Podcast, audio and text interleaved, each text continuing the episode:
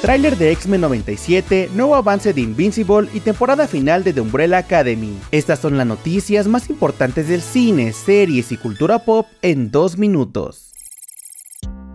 Comenzamos con la noticia de que se liberó el tráiler de la segunda mitad de la temporada 2 de Invincible. La exitosa serie animada de Prime Video regresa después de un descanso a finales del año pasado, ya que esta nueva temporada se dividió en dos partes, por lo que aún quedan cuatro episodios por ver. El tráiler nos adelanta a un nuevo enemigo que amenaza la Tierra, nos da otro vistazo al misterioso villano Armstrong Levy, muestra a Omniman vulnerable y además insinúa la muerte de un personaje. La serie regresa a streaming el 14 de marzo.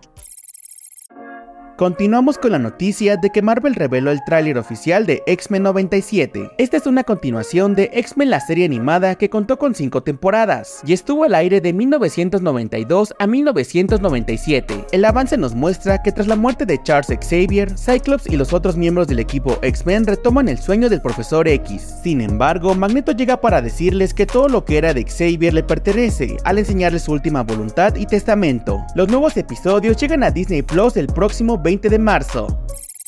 Para terminar, les contamos que se confirma la fecha de estreno del final de The Umbrella Academy. Netflix compartió los pósters de la cuarta y última temporada de la serie, que regresa después de dos años del lanzamiento de su tercera entrega, la cual logró posicionarse como lo más visto en la plataforma, y en esta ocasión contará solamente con seis episodios. Recordemos que la temporada anterior terminó con una nueva línea del tiempo dictada por el patriarca de la familia, Reginald, y en ella los hermanos ya no tienen sus poderes e incluso algunos están ausentes. El final de la serie llega el próximo 8 de agosto.